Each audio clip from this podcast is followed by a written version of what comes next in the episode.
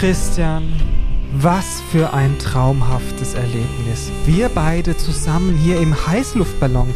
Endlich machen wir mal so eine Tour wieder. Das ist auch total romantisch. Und so 100% Corona-safe ist es ja auch an der frischen Luft. Komm, flieg noch mal höher. Los jetzt. Hui! Oh, ich sehe die Erdkrümmung. Ja.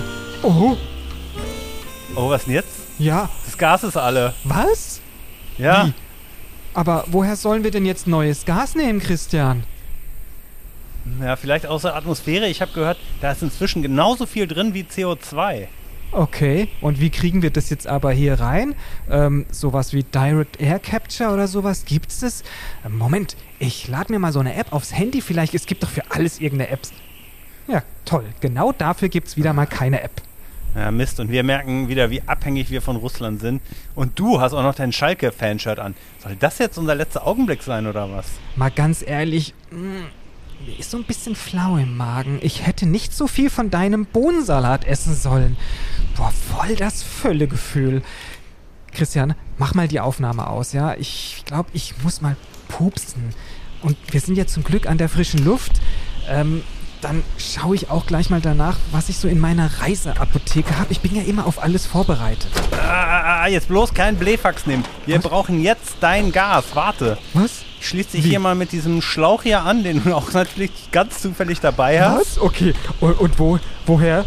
Oh, Wohin ist die Frage. Ja. Und jetzt weghören, Kinder. Oh. Das wird unschön. oh je. Warte. Ja? Pressen. Oh, Nochmal Glück gehabt.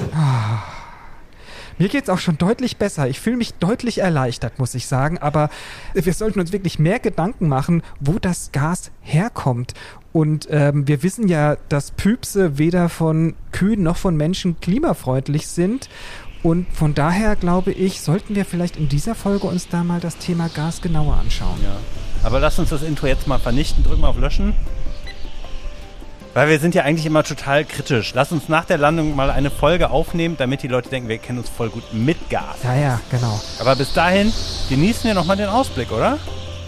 Ja, aber du, ich meine, ganz ehrlich, bei mir ist der Tank, habe ich das Gefühl, auch ein bisschen alle. Wie kommen wir denn jetzt weiter? Ach, guck mal hier, ich habe hier noch ein bisschen Handgessen mit Musik im Picknickkorb.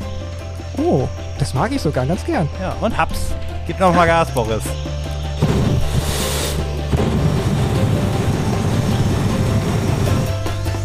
Konkrete Klimatipps und Wege aus dem Ökodschungel. Auch für Schlechtmenschen. King Kong Klima. Der Podcast aus dem Ökodschungel. Mit Boris Dembrowski und Christian Noll. Ja, also ich finde Gase total interessant. Die haben sowas Leichtes. Und Gas verbrennt am Herd mit so einer coolen blauen Flamme ganz ohne Ruß. Und beim Campen, da kann man den Espresso so richtig toll auf dem Propangaskocher durchziehen lassen. Ach ja, und dann gibt's noch Heliumgas für die Luftballons. Da steigen die nicht nur so toll in die Luft, sondern man kriegt auch eine ganz lustige Stimme. Und dann gibt's ja auch noch Wasserstoff. Also, ich, ich weiß, ist doch ein super Stoff, oder? Und, und wusstest du auch, woher das Wort Gas kommt? Nämlich von Chaos. Der Namensgeber, das war nämlich der Naturforscher van Helmont, der lebte im 17. Jahrhundert und beide Wörter, äh, also Chaos und Gas, wahrscheinlich heißt es dann Chaos und Chaos, die werden sehr ähnlich ausgesprochen. Und das altgriechische Wort Chaos, das bezeichnet nämlich die Leere, ja, aus der die Welt entstanden sein soll. Also eben nicht Unordnung, sondern eher Leere. Und Luft und Leere werden ja heute auch noch gleichgesetzt und daher stammt irgendwie dieses Wort. Ist das Ah. nicht interessant? Also, okay, total interessant. Apropos Chaos, jetzt habe ich so das Gefühl, wir haben mit der Folge angefangen und doch schon ganz viel Verwirrung gestiftet. Worüber wollen wir denn jetzt eigentlich reden? Luftballongas, Mythologie oder Campingabenteuer? Können wir auch machen. Ja, ich muss dich enttäuschen. Es geht ja um Klimaschutz und es geht um die Gase, die hier eine Rolle spielen. Ne? Und deswegen, ich würde vorschlagen, wir reden jetzt nicht über CO2, ist ja auch ein Gas, oder über Lachgas, sondern wir reden über das Gas, was wir meinen, wenn wir über Gas zum Heizen reden, zum Kochen oder für Erdgasautos. Also Erdgas. Erdgas, Ne? okay. Genau, und was ist Erdgas? Also größtenteils besteht Erdgas aus Methan. Das ist eine Verbindung aus einem Kohlenstoff- und vier Wasserstoffatom. Und dann gibt es im Erdgas auch in ja, geringeren Anteilen andere Gase, Ethan, Propan, Butan, Pentan, hast du vielleicht schon mal gehört, die bezeichnet man als sogenannte Alkene. Und je nachdem, woher das Gas kommt, ob das jetzt aus Russland oder aus den Niederlanden oder aus Norwegen kommt, schwanken die Anteile ein bisschen, aber der Hauptbestandteil, das ist Methan. Mhm. Also dann lass uns doch mal beim Erdgas bleiben. Da fällt mir dann natürlich sofort ein, es entsteht nicht nur CO2, wenn wir das verbrennen, beispielsweise fürs Heizen nutzen, sondern was ja viel dramatischer ist, du hast gerade gesagt, es besteht ja aus Methan, wenn es in die Atmosphäre entweicht. Ne? Methan hat eine Treibhausgaswirkung, die ist um ein Vielfaches höher als bei CO2. Klar, zwar stammen die größten Teile des Methans, etwa ein Drittel aus natürlichen Feucht Biotopen, aber direkt danach kommt dann schon die Landwirtschaft mit einem Viertel und fossile Brennstoffe mit einem Fünftel Anteil daran. Und ja, und gar nicht zu vergessen, da gibt es zwei tolle Folgen von uns mit einem genialen Quiz, nämlich das Lieblingsthema Abfall. Das ist mhm. für 10% verantwortlich. Aber klar, jetzt lass uns mal wirklich beim Erdgas bleiben und darüber gleich auch nochmal reden, warum das mit dem Methan so kritisch zu sehen ist es hieß ja ganz lange eigentlich, Erdgas sei so umweltfreundlich. Also es hatte eigentlich ein ganz gutes, mhm. positives Image, sage ich jetzt mal. Auch immer mit so einem grünen Blatt oder so beworben. Ne? Genau. Und das stimmt ja wohl jetzt nicht mehr. Und gleichzeitig soll es dann ja bald künftig erneuerbare Gase geben, die man dann statt Erdgas in die Gasnetze packt.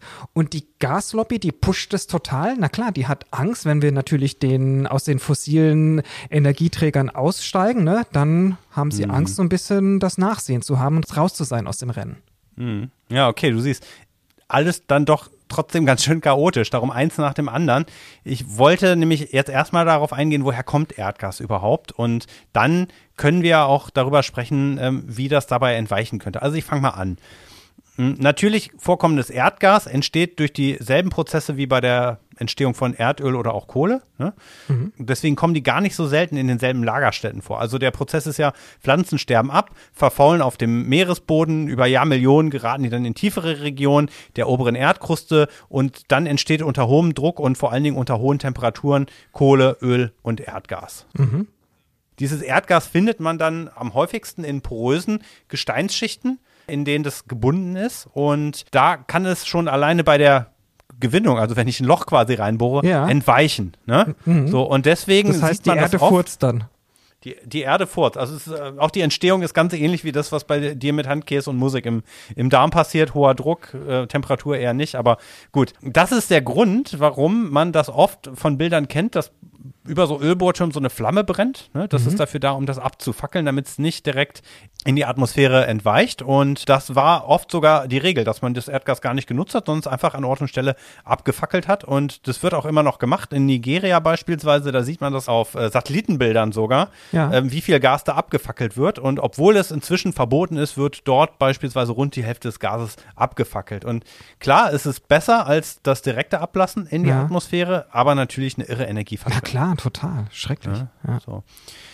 ja, und dann gibt es Erdgas, da wo es gemeinsam mit Kohle entsteht, wie gesagt, aus Kohleflözen. Das nennt man auch Grubengas. Und dann gibt es noch sogenannte unkonventionelle Lagerstätten, in denen das Gas nur sehr aufwendig mit Hilfe von ja, chemischen Verfahren gewonnen werden kann. Fracking nennt ah. sich das. Und mhm. in den USA macht das bereits 40 Prozent der Fördermengen aus. Und dazu zählt beispielsweise eben auch das, was als Schiefergas oder als Shellgas bezeichnet wird. Mhm.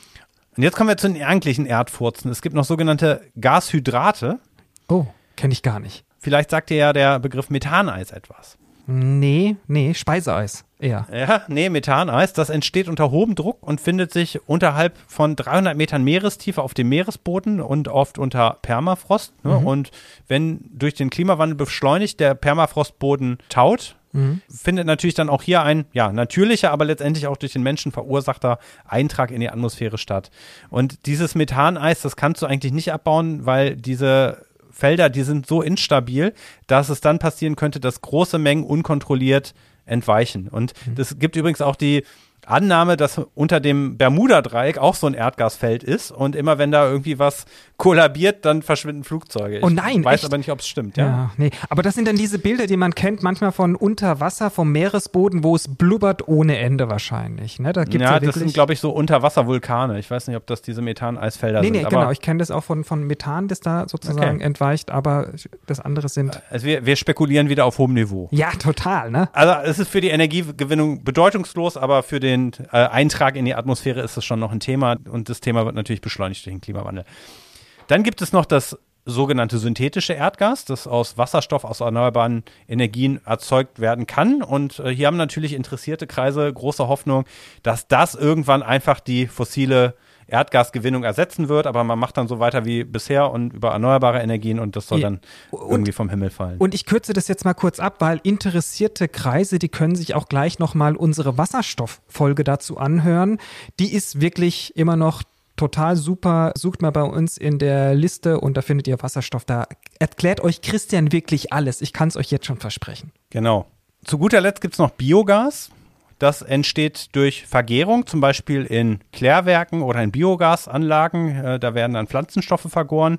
Das ist dann problematisch, wenn dafür nicht Reststoffe oder Abfälle verwendet werden, sondern extra sogenannte Energiepflanzen angebaut werden. Mais beispielsweise, Ja. dann ist das eben wegen Flächenkonkurrenz zu Nahrungsmitteln, wegen der Gefahr von Monokulturen eben nicht unproblematisch. Ähnlich wie beim Biokraftstoff für die Autos. Ähnlich wie beim Biokraftstoff im Prinzip genau das Gleiche. Ne? Ja. So. Und der Methananteil bei Biogas, der ist schwankend. Der kann zwischen 40 und 75 Prozent liegen. Das heißt, wenn du daraus etwas herstellen möchtest, was Erdgasqualität hat, dann musst du es eben auch nochmal aufbereiten. Und der größte Teil des Biogases fließt aber nicht in Gasnetze, sondern der wird direkt verstromt. Und rund 11 Prozent des Ökostroms in Deutschland kommen bereits aus dieser Quelle. Und äh, dabei kann bei der Stromerzeugung natürlich auch noch die entstehende Abwärme in Kraft-Wärme-Kopplung genutzt werden. Und dann kann man damit beispielsweise den anliegenden Hof oder ich habe auch was gehört, irgendwie, es gibt in Mecklenburg-Vorpommern wohl eine Garnelenfarm, die damit dann beheizt wird. Oh.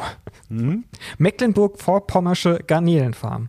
Ja, genau. Neben dem Berlin äh, Lobster eine regionale Mhm. Delikatesse. Ah. Ist die Bio? Dann könnten wir die vielleicht mal besuchen. Und dort könnten wir dann so ähm, Garnelen-Cocktails essen. Genau. Sind ja regional. Richtig. Aber okay, Aber ob das glückliche Garnelen sind, das weiß ich auch nicht. Okay, aber es ist echt alles nicht so cool und halt irgendwie auch nur begrenzt. Und äh, wenn wir jetzt über Biogas sprechen, ja, mich interessiert jetzt mal vor allem. Erdgas galt doch immer als verhältnismäßig klimafreundlich. Ja, die Scientists for Future aber, ein Bündnis von Wissenschaftlern, hat erst kürzlich festgestellt, die Annahme einer im Vergleich zur Kohle günstigeren Klimabilanz von Erdgas muss ganz klar revidiert werden. Und die gehen sogar erstmal noch deutlich weiter als die viel zitierte 25-fach höhere Klimawirkung, entsprechend von einer in den ersten 20 Jahren bis zu 87-fache stärkeren und in den ersten 100 Jahren bis zu 36-fach stärkeren Wirkung als von CO2.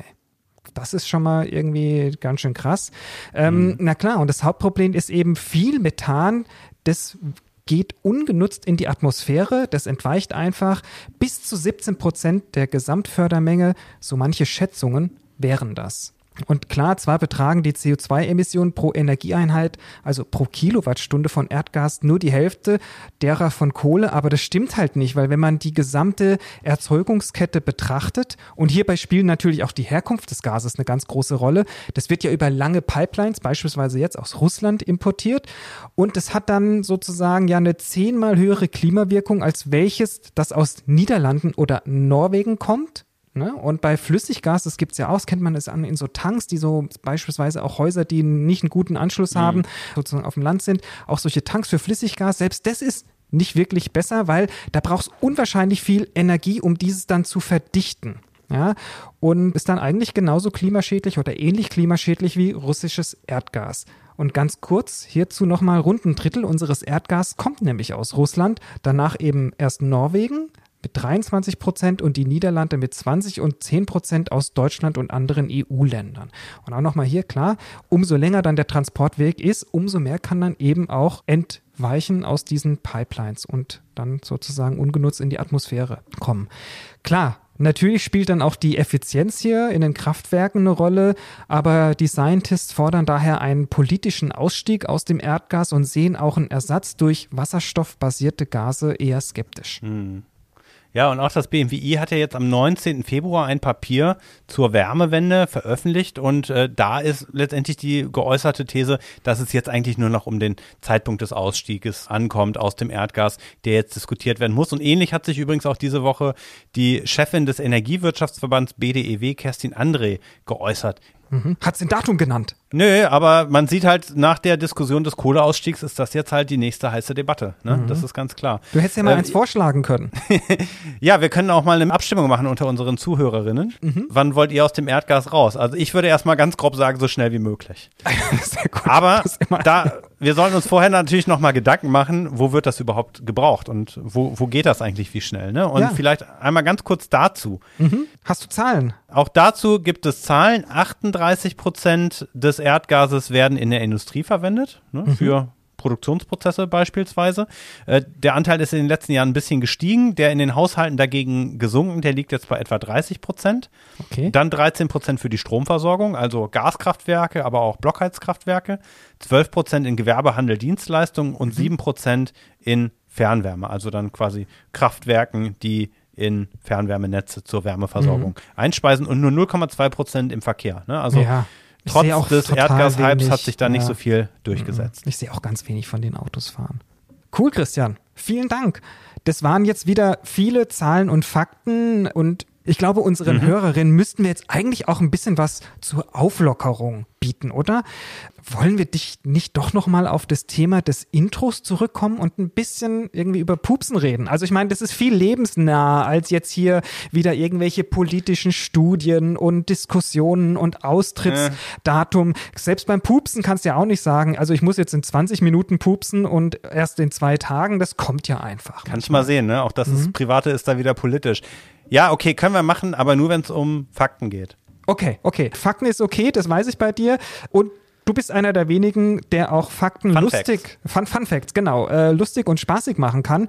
Okay, gibt's, gibt's eine Idee? Hast du eine Idee? Du hast sowas ja, vorbereitet, ja, komm. Ich habe ich hab was vorbereitet und zwar lass uns das mit einer Runde Mr. Poops verbinden. Okay, aber ich, das bin nicht ich. So weiß, dass ich eigentlich mal Mr. Stromspiegel war und ich lass mir den Namen jetzt nicht madig machen mit Mr. Poops.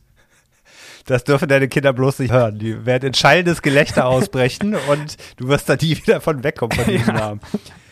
Also nicht ich bin gemeint mit Mr. Pups. Das möchte ich jetzt einmal hier klarstellen. Okay, je öfter. Aber was ist es dann? Je öfter du dementierst, desto offensichtlicher wird es. ja.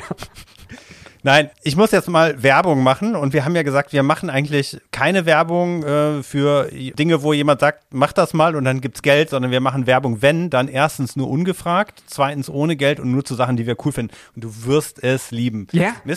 Mr. Poops, das ist ein Kartenspiel oh. und im Zentrum steht aber ein grüner Haufen mit Gesicht. okay. Und nach jedem Zug muss man draufdrücken und der okay. bläht sich dann auf, leider nur akustisch. Und wenn man dann quasi überreizt hat, dann entlädt sich ein epischer Pups. Okay. Das leider auch das nur akustisch. Ne? Es gibt super. ja auch immer noch kein Geruchsfernsehen. Das wäre eigentlich auch mal was für ein Geruchsspiel. Hm. Okay. Aber ist es dann wie so ein, ähm, wie so ein Pupskissen oder sowas oder ist es wieder aus Plastik? Ja, wir haben ja mehrfach festgestellt, die coolsten Sachen, die sind oft aus Plastik, mhm. aber ich verspreche dir, der wird ein langes Leben genießen. Du kannst ihn dir auch mal ausleihen. okay. und, und guck mal hier, es ist sogar grünes Plastik. Oh, okay. Okay, dann machen wir das jetzt so. Jeder von uns nennt einen Furzfakt aus seinem Pups-Wissen-Repertoire. Mhm. Das nennt man übrigens Flatologie. Wusstest du das? N das ist schon der erste. Warte. Okay, das war jetzt sozusagen. Mach noch Der mal. hat sich jetzt schon ein bisschen aufgebläht. Nee, okay. erst, noch, erst noch mal mehr okay. Fakten. Mhm. Ähm, wie auch immer. Und wenn das raus ist, einmal, genau, musst du drücken und dann machen wir es so lange jetzt, bis es kracht, oder? Ich weiß nicht, wie lange haben die Hörerinnen und Hörer eigentlich Zeit, okay, wir lassen es jetzt einfach drauf ankommen. Das ist okay. jetzt einfach ein, ein äh, okay. Realexperiment. Okay. Okay, mega. Ich fange an. Also, ein Furz besteht aus einem Gemisch verschiedener Gase wie Sauerstoff, Stickstoff, Kohlendioxid, Wasserstoff und Methan. Aber nur ein Prozent macht den stinkenden Teil aus. Das ist zum einen Schwefelwasserstoff, das riecht nach faulen Eiern und Dimethylsulfid, das erinnert an den Geruch von gekochten Kohl. Und dann gibt es noch Methylmerzaptan und das stinkt wie faules Gemüse. Oh, okay. Hm. Du bist mhm. dran. Okay, wusstest du, dass nur zwei bis vier Prozent eines Pupses aus Methan bestehen, aber immerhin 20 Prozent aus Wasserstoff? Und leise Furze sind nicht gefährlicher, denn die Lautstärke ändert nichts an der Zusammensetzung. Nur 30 Prozent der Menschen sind aber in der Lage, brennbar zu furzen. Methan brennt ja auch. Ja. Aber ob du dazugehörst, Boris, bitte nicht ausprobieren, denn das kann zu schweren Verbrennungen und bleibenden Schäden führen. Oh, okay. Ja, wir sind ja Gott sei Dank mit dem äh, Heißluftballon schon mal weitergekommen. Ähm, okay, ich habe gehört, jemand hat mal versucht auszurechnen, wie viel man pupsen muss, um den Energiegehalt einer Atombombe zusammenzubekommen. Aber bei dem geringen Anteil kommt es kommt er sozusagen, der das ausgerechnet hat, zu dem Schluss, dass wenn man alleine sechs Jahre und neun Monate am Stück durchfurzt, Also ununterbrochen. Ununterbrochen, genau. Damit kann man gerade mal ein Einfamilienhaus mit drei Personen für ein Jahr lang beheizen. Also, das heißt, man bekommt überhaupt nicht genug für eine Atombombe zusammen. Das kann, können, das kann sozusagen, das kann keine Waffe werden. Die, die Spannung steigt, die, Die Spannung steigt. Er ist gebläht. So, Völlig pass auf, jetzt, jetzt, jetzt kommt ein super Fact. Heringe, Ja. Wusstest du das? Heringe kommunizieren durch Furze.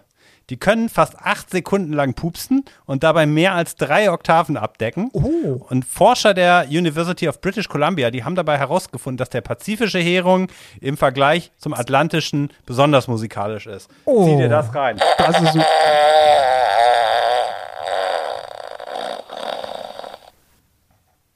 Huh.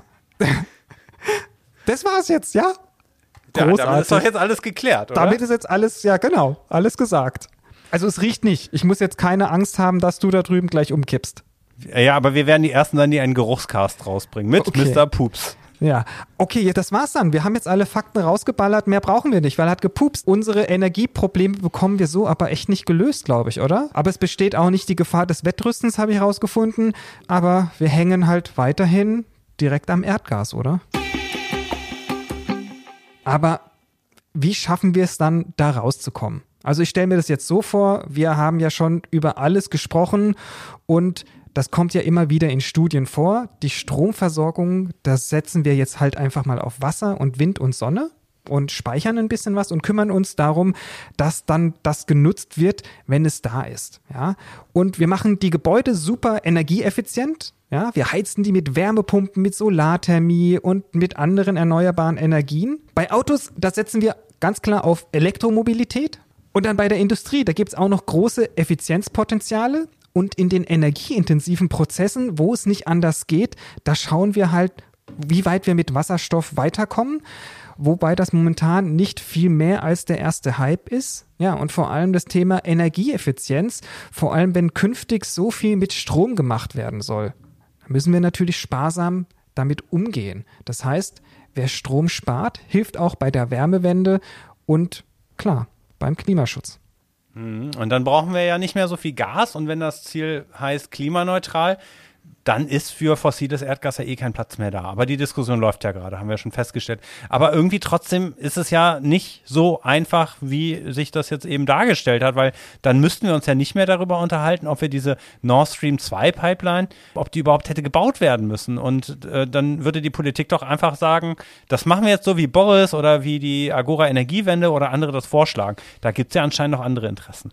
Und jetzt lass mich raten. Wenn es heiß wird, wenn so ein Thema kommt wie Nord Stream Pipeline, da fragen wir einfach jemanden Neutrales, der sich damit auskennt. Hm, genau, und der heißt? Felix Heilmann von E3G.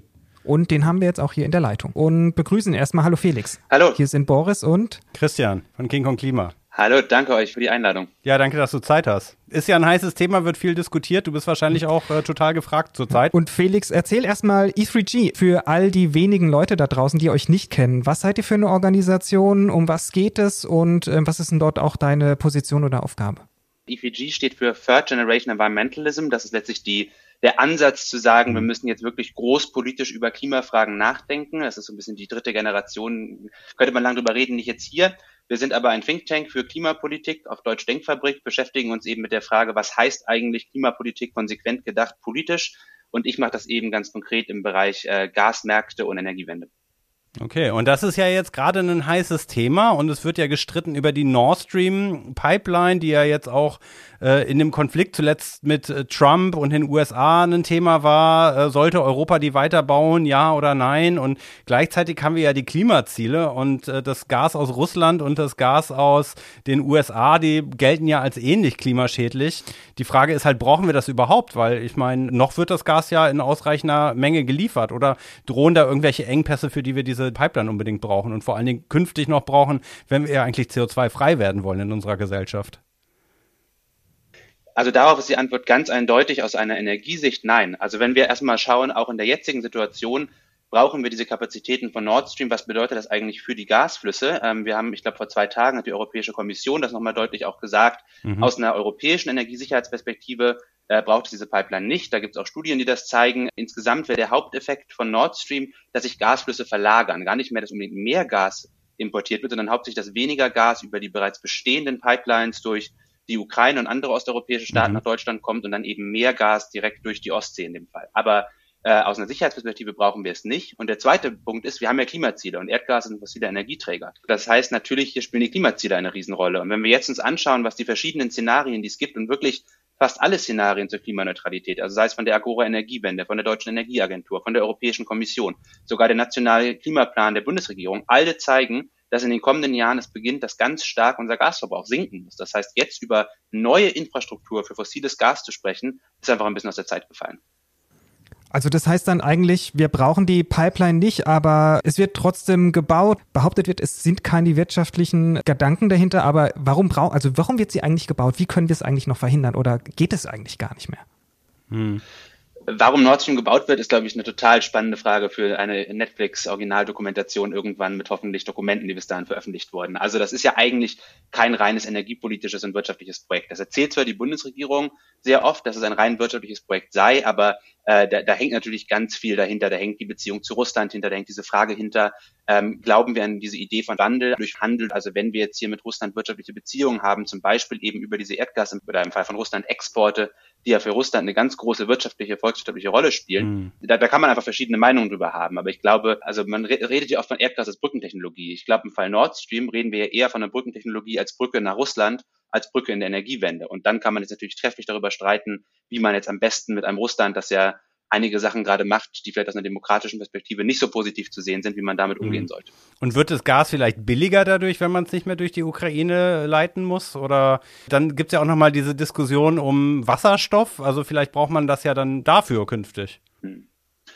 Also das Wasserstoffthema finde ich total spannend, weil das ist ja gerade, das interessiert ja gerade eigentlich jeden. In mhm. jedem Klimaartikel kommt irgendwie Wasserstoff vor. Und ich glaube, das, das Spannende ist, Wasserstoff ist ein schweres Thema, weil wir können beim Wasserstoff, muss man wirklich auf die Details achten, die Frage, wo wird der mhm. Wasserstoff eigentlich produziert? Kommt der wirklich aus erneuerbarem genau. Strom? Weil nur dann ist er klimaneutral, sonst gibt es immer noch Emissionen. Wo wird er benutzt? Wasserstoff aus erneuerbarem Strom ist einfach ein sehr seltenes, relativ teures Gut. Das kann man benutzen, sagen wir mal, in der Stahlherstellung, wo es einfach nicht anders geht in gewissen Bereichen. Das jetzt zum Beispiel in, in dezentralen Heizungen, also jetzt in unseren äh, Wohnungen hier in der Stadt zum Beispiel zu verbrennen, macht einfach nicht sonderlich viel Sinn. Also da muss man wirklich immer auf die Details gucken bei Wasserstoff. Und das zum Beispiel fehlt bei Nord Stream auch. Also es wird gerne behauptet, wir könnten das irgendwie bei Wasserstoff benutzen.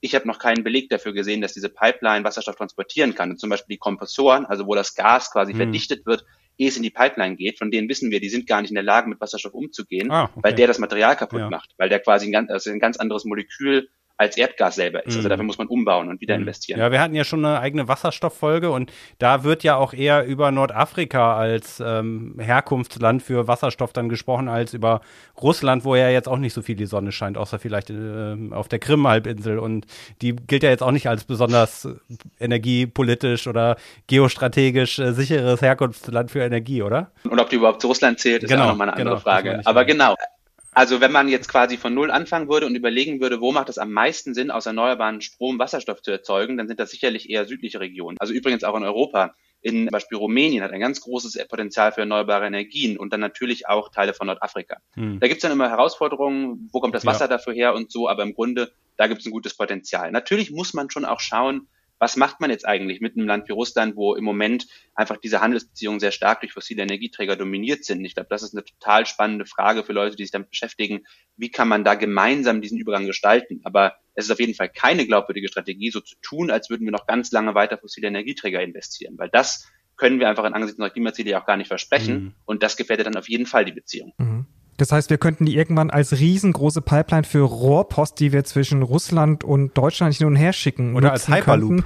Das, als Hyperloop. Wir könnten ja dann vielleicht, wenn ich weiß nicht, die sind ja relativ groß, vielleicht kannst du dann ganze Autos sozusagen wie bei einer Rohrpost mit so einer Plombe in den Kreml schicken und äh, muss dann nicht mehr so. Also das wäre ja auch ein Transportweg, das wäre eine Alternative. Das heißt, vielleicht könnten wir da wirklich eine klimafreundliche Mobilitätswende durch die Nord Stream Pipeline schaffen und dann hätte ja auch diese Stiftung, die gegründet wird, vielleicht eine mhm. Sinnhaftigkeit zum Thema Klimaschutz. Aber das Problem ist, das führt mich auf ein anderes Thema, die sind ja nicht ganz dicht, ne? Also, ich meine, nee, jetzt nicht die Russen sind nicht ganz dicht, aber diese Pipelines, da entweicht ja auch eine ganze Menge ähm, Erdgas irgendwo auf dem, auf dem Weg. Ne? Und das macht ja, glaube ich, auch nochmal die Klimaschädlichkeit aus. Kannst du da nochmal was zu sagen, an welchen Stellen dieser sogenannte Methanschlupf stattfindet?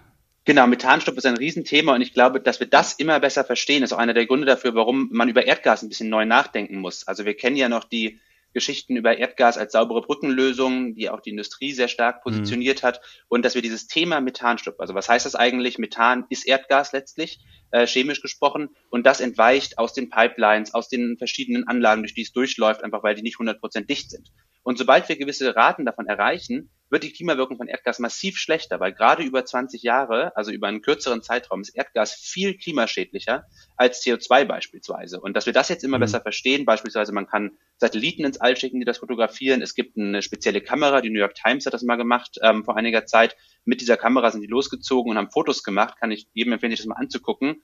Ähm, ich glaube, wenn man New York Times Invisible Climate Menace auf Englisch googelt, findet man das. Die haben mal so Dinger fotografiert, so Anlagen in den USA und da sieht man, wie das wirklich rauskommt, äh, dieses Methan und in die Atmosphäre entweicht. Und das ist ein Riesenthema und das wird immer besser verstanden. Ich habe einen Freund sogar, der hat äh, mit Lasern geforscht, um genau so eine Technologie zu finden, die dann diese ganzen Pipelines ab sozusagen lasern und dort dann nämlich durch die Reflexion raussehen können, wie viel Schlupf ist da wo und wo können, wo müssen sie auch Löcher beispielsweise ja mhm. stopfen. Aber wer verhindert denn wenn du sagst, das ist letztendlich eher ein geopolitisches Thema als ein energiepolitisches Thema, wer verhindert das denn ganz konkret? Ähm, ist die Bundesregierung so krass irgendwie von Gazprom erpressbar, dass man sagt, ja, baut das bloß zu Ende oder was ist Also Erpressbarkeit würde ich der Bundesregierung nicht unterstellen in dem Fall. Ich glaube, wir haben uns hier über eine sehr lange Zeit als, als Deutschland, in dem Fall als Bundesrepublik, in eine sehr unglückliche Lage positioniert. Also dass Nord Stream umstritten ist, gerade ist die Debatte wieder sehr heiß, aber das ist nicht unbedingt neu. Also Nord Stream ist eigentlich seit es begonnen wurde, die sind ja übrigens zweiten Teil dieser Pipeline. Es gibt ja bereits eine Nord Stream 1, wenn man so will, Pipeline. Seitdem mhm. ist das umstritten. Seitdem sagen auch EU-Mitgliedstaaten in Osteuropa, äh, wir sehen das total kritisch, weil sich diese Gasflüsse eben verlagern weg von uns und das A verringert unseren Hebel, den wir eventuell über Russland haben, falls das nötig sein sollte. Und B geht es dann natürlich auch schon um finanzielle Interessen, in dem Fall Transitgelder. Aber vor allem dieses Geopolitische ist eben ganz wichtig. Und, und da ist es, glaube ich, so, dass über sehr lange Zeit in, in Deutschland, das ist aber auch wie gesagt, umstritten, diese Idee von, wir können quasi durch diesen Handel viele positive Entwicklungen äh, ermöglichen oder vielleicht auch negative Entwicklungen stoppen in dieser schwierigen bilateralen Beziehung, die war einfach sehr dominant. Und natürlich gibt es auch einige Unternehmen, auch westliche Unternehmen, ich meine, das hat die Nord, das Nord Stream Konsortium mhm. oder Gazprom, das da ja im Großteil hintersteht, ganz klug gemacht, dass einige auch äh, Unternehmen aus Deutschland, aus Österreich zum Beispiel da dabei sind, die jetzt auch ein Interesse daran haben, dass das Geld, was sie in diese Pipeline investiert haben, nicht den Bach mhm. runtergeht, mhm. sondern noch zu was führt. Und dadurch haben wir jetzt einfach eine schwierige Lage positioniert ähm, gebracht. Ja. Und Schalke 04 ist ja auch von Gazprom abhängig. Ja, das finde ich ganz schön krass. Jetzt, jetzt kommt dann das Gas hier an. Wir gehen davon aus, die Pipeline wird fertig gebaut und das Gas kommt hier an. Dann bleibt der letzte Hebel ja eigentlich am Ende nur noch beim Verbraucher hängen. Also das heißt, was kann ich dann eigentlich tun, um vielleicht nicht mehr Gas, weil wir auch sozusagen den Klimawandel aufhalten wollen, oder wir brauchen ja sozusagen die Energiewende. Was kann ich als Verbraucher machen? Christian schmeißt dann seine Gasheizung, du hast gar keine, oder? Habt ihr unten eine Gasheizung? Oder Na, mein Vermieter, ja, ne? aber genau. der, ähm, da habe ich ja keinen da Einfluss kein drauf. Einfl ah, bei dir bin ich mir manchmal nicht so sicher, wie weit du gehen würdest sogar in, dieser, in diesem Fall. Aber Christian könnte dann seine Gasheizung im Keller rausschmeißen und ähm, das ist ja, ist das so einfach? Oder kochen wir dann mit Ökostrom? Es gibt ja auch so Ökogasanbieter. Mhm. Also Ökogas an sich, es gibt also letztlich gibt es ja zwei große Formen von sogenannten grünen Gas, wenn man so will. Das eine ist das Biogas, das altbekannte, also aus Vergärungsprozessen, äh, Biomethan. das gibt's, das ist vielleicht auch sinnvoll in gewissen Bereichen. Also da gibt es das ganz große Thema Flächennutzungskonflikte. Müssen wir nicht eigentlich dieses Essen auf den mhm. Teller bringen und nicht unbedingt ins Gasnetz? Aber es gibt sehr, sehr stark beschränkte Bereiche, wo das schon sinnvoll sein kann. Sagen wir mal so der, der Hausmüll, der Biomüll, den wir irgendwie in der Biotonne haben, wo das sinnvoll ist. Bloß da reden wir über ganz kleine Mengen. Also die Idee von, damit können wir jetzt die heutige Erdgasnutzung ersetzen, eins zu eins, das, das wäre absurd. Das zweite ist dieses Thema Wasserstoff, da haben wir gerade schon drüber gesprochen. Ähm, insofern glaube ich, wir werden einfach ganz, ganz viele Bereiche, wo wir heute Gas benutzen, in Zukunft elektrisch betreiben müssen. Also sei es jetzt die, die angesprochene Heizung, dass wir dann eine Wärmepumpe hinstellen, die auch noch die Umgebungsenergie nutzen kann und dadurch sogar einen deutlich höheren Wirkungsgrad erreicht, eben mit elektrischem Strom. Sei es der, der elektrische Herd zum Beispiel, sei es in der, jetzt mal groß gedacht, in der Stahlindustrie, dass dann eben die Hochöfen äh, in gewissen Bereichen zumindest nicht mehr mit äh, Gasen betrieben mhm. werden, sondern auch mit Strom. Das ist letztlich der Weg, den wir gehen müssen. Das sind gute Nachrichten für Unternehmen, die ähm, in der Strombranche unterwegs sind. Wenn man jetzt Unternehmen nur in der Gasbranche unterwegs ist, ist das natürlich ein Problem. Aber den Gastarif zu wechseln, das ist ja wie beim Stromtarif die einfachste Sache, die ich machen kann. Ich muss gar nichts ändern. Oder würdest du sagen, das ist trotzdem Frevel, weil wir das Ökogas woanders brauchen und lass das? Also ist das was, was du empfehlen würdest? Ähm, also ich glaube, gerade das Gasthema ist ein total gutes Beispiel dafür, auch zu sagen, ähm, und das ist natürlich eine große Debatte, aber am Ende braucht es die richtigen politischen Rahmenbedingungen und das kann man einfach als individueller mhm. Konsument, als Konsumentin schwer ändern, weil die meisten Bereiche, das Beispiel gerade mit dem Boiler auch, ne, ich meine, extrem viele Menschen in Deutschland leben zur Miete und können nicht mal eben sagen, hier, wir tauschen jetzt mal die Heizung in unserem Haus aus, sondern das hängt eben an den Vermietern, ja. die aber oft äh, ja nicht mehr für die Heizkosten quasi aufkommen müssen. Das heißt, sogar wenn jetzt ein CO2-Preis kommt und der eben, je nachdem, wer den bezahlt, das ist ja eine kontroverse Frage, aber der eben eventuell nicht ja. von den Vermietern genau gedeckt wird, dann landet am Ende der auch noch bei den Mietern. Also da, da gibt es ein Riesenthema, glaube ich. Und klar, also ich glaube grundsätzlich, wenn ZuhörerInnen hier ein Einfamilienhaus haben, das gut gedämmt ist, im Moment noch eine Gas- oder vielleicht sogar Ölheizung haben und die finanziellen Mittel haben, da eine Wärmepumpe reinzusetzen, klasse, auf jeden Fall. Gibt es auch gute Fördergelder für. Aber ich glaube, das sind halt einfach nicht die meisten mhm. Leute. Okay, aber wenn jetzt die Heizung gerade ausgetauscht wurde, weil Gasheizungen werden ja auch weiterhin gefördert und das Haus ist trotzdem gut gedämmt, ist das dann vertretbar oder äh, sogar angezeigt zu sagen, dann nehme ich immerhin den Ökogastarif, der wirklich nur aus irgendwelchen Reststoffen ähm, des Ökogas gewinnt? Oder würdest du dann trotzdem sagen, am Ende des Tages ist es so eine ganz kleine Gewissensfrage, woran sich aber nicht entscheidet, ob ich in den Himmel oder in die Hölle komme? Also die letzte Entscheidung würde ich denen, äh, die daran glauben, äh, einer höheren Macht überlassen. Ich glaube aber abgesehen davon, ähm, die Frage, okay. naja, natürlich macht das schon Sinn, wenn man jetzt einen wirklich grünen Anbieter findet, der da jetzt kein Greenwashing betreibt, im Zweifelsfall lieber diesen Anbieter zu mhm. nutzen, äh, der dann vielleicht auch mehr in der Lage ist, quasi ehrlich darüber nachzudenken, was muss eigentlich im Energiesystem passieren. Also wir sehen das ja auch ganz oft, dass diejenigen, die im Moment die, die Gaspipelines in den, in den Städten zum Beispiel besitzen, die haben natürlich einfach ein Interesse daran zu sagen, wir wollen weiter äh, diese Pipelines benutzen, weil damit machen wir Geld, die haben wir heute, das sind quasi einfach eine sehr sichere Einnahmequelle. Das heißt, da die Gasnetze, die Gasnetze genau. Ja. Ähm, das heißt, da mhm. zu einem Anbieter zu wechseln, der wirklich quasi glaubwürdig sich der Energiewende verschrieben hat, macht, glaube ich, auf jeden Fall Sinn. Ähm, ich glaube, es ist nicht die einzige mhm. Lösung, aber es ist auf jeden Fall ein guter Schritt. Gut, Christian, das bedeutet also, lasst die Gasheizung erstmal drin und wenn dann eine Wärmepumpe, wobei das geht ja bei euch nicht, ihr habt nicht genug Platz hinten im Hof, denke ich mal, und ähm, ist nicht die beste Lösung. Na, die Wärmepumpe kannst du ja auch aufs Dach stellen. Also das ist weniger das Problem. Ich würde mir wünschen, dass das Haus als erstes halt tatsächlich erstmal irgendwie einen guten energetischen Standard äh, erreicht und mal am Dach und an den Außenwänden was gemacht wird. Ähm, ich mache mir tatsächlich mehr Sorgen oder Gedanken bei dieser Ökogasfrage bei meinem Gasherd. Ne? Da gehen zwar nur ein paar hundert Kilowattstunden im Jahr durch, aber ähm, du kennst mich ja, ich bin halt ein Ökonerd und darum wollte ich das jetzt ganz genau wissen, ob ich die Mehrkosten zahlen soll. Das werden wir jetzt aber gleich im Anschluss noch mal ein bisschen auseinandernehmen. Sehr gut. Dann bedanken wir uns vielmals bei Felix für das Interview und ähm, ja, halt uns auf dem Laufenden, was bei euch auch an Themen kommen. Das ist sicherlich spannend auch für unsere Hörerinnen und Hörer. Sehr gerne. Ich glaube, das Thema bleibt spannend. Cool. Christian, tollen Interviewpartner hast du da gefunden. Es war wirklich ein sehr spannendes und schönes Interview wieder mal. Aber jetzt am Ende haben wir auch darüber gesprochen, was kann ich oder was kannst du oder was können unsere Hörerinnen eigentlich auch wirklich tun? Klar, vielleicht nicht die Riesensprünge sozusagen von heute auf morgen, aber es gibt bestimmt einiges zu tun. Und ich glaube, da kommen wir wieder zum wichtigsten Thema, nämlich Energiesparen, Energiesparen und Energiesparen. Das gibt mhm. wahrscheinlich vor allem für Mieterinnen, die ja keinen Einfluss darauf haben, welche Heizungsart im Keller steht oder wie gut die Dämmung des Gebäudes ist. Klar, beim Heizen geht es ja darum, intelligent zu lüften, sozusagen die Heizthermostate gut einzustellen. Beim Kochen geht es darum, ob mit oder ohne Gas mit Deckel auf dem Topf. Das spart die Hälfte der Energie und holt euch einen Schnellkochtopf, der reduziert den verbleibenden Verbrauch nochmal um bis zu 60 Prozent. Aber all diese vielen Tipps findet ihr auch beispielsweise bei unseren weiteren Folgen zum Strom- und Energiesparen und Heizenergiesparen. Und im Klimakochbuch, was gerade ja wieder neu aufgelegt wurde, nicht?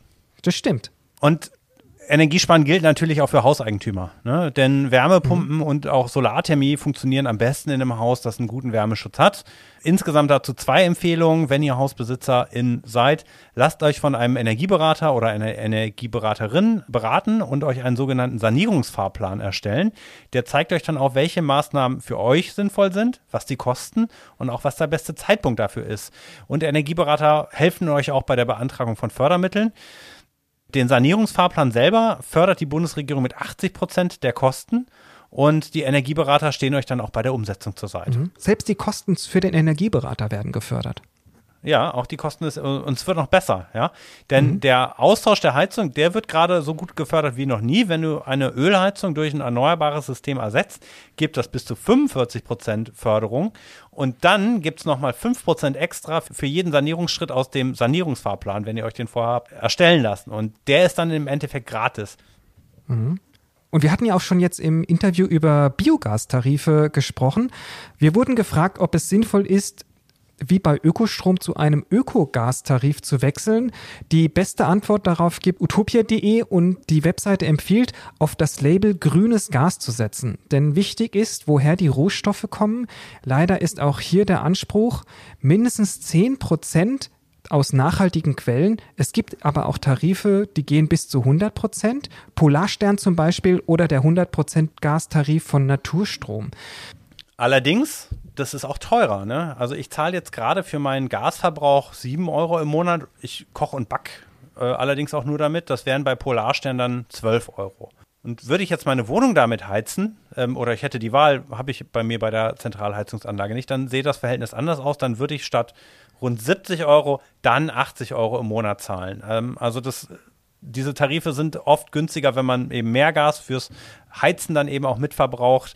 Der Grund ist, dass die Tarife aus einem Grund und einem Arbeitspreis bestehen und wenn der Grundpreis halt eben höher oder niedriger ist, dann macht sich das ein bisschen anders aus. Aber ich finde trotzdem, ne, also 12 Euro im Monat für mich oder 10 Euro mehr im Monat dann fürs Heizen, das kann man schon mal machen, oder? Ja, finde find ich total. Also das ist echt machbar. Christian, haben wir jetzt alles über Gas gelernt, oder? Die Gibt's Luft ist mehr? raus. Die, Die Luft, Luft, ist, raus. raus, sozusagen, ja. Wenn es euch gefallen hat, dann bewertet uns, kommentiert uns und empfehlt uns weiter. Mhm. Ihr könnt auch weiterhin uns Wünsche schicken für Themenvorschläge oder für eigentlich für sozusagen auch vielleicht Interviewgäste oder sowas. Das könnt ihr auch gerne ja. machen. Einfach nach wie vor heiß begehrt ein Förster oder eine Försterin ähm, in Berlin oder Umland, mit denen wir einen äh, schönen Waldspaziergang machen können und über das ähm, ging ja gerade auch wieder durch die Nachrichten leider nicht so schöne Thema äh, wie geht es eigentlich dem Wald und welchen Beitrag kann ein kranker Wald überhaupt noch zum Klimaschutz ähm, beitragen. Ne? Da habe ich jetzt gehört, dass dadurch, dass der Wald abstirbt, eben noch mehr CO2 freigesetzt wird. Also das ist ein Thema, wo Da machen wir, wir eine eigene Sendung würden. drüber, genau. Ja, ja, schreibt uns einfach, da haben wir noch gar nicht gesagt, schreibt uns gerne an info at kingkongklima.de. Und wann sehen wir uns denn dann wieder, Christian? Wir haben jetzt eine ganz schön lange Pause gemacht. Aber Corona ist auch echt nervig.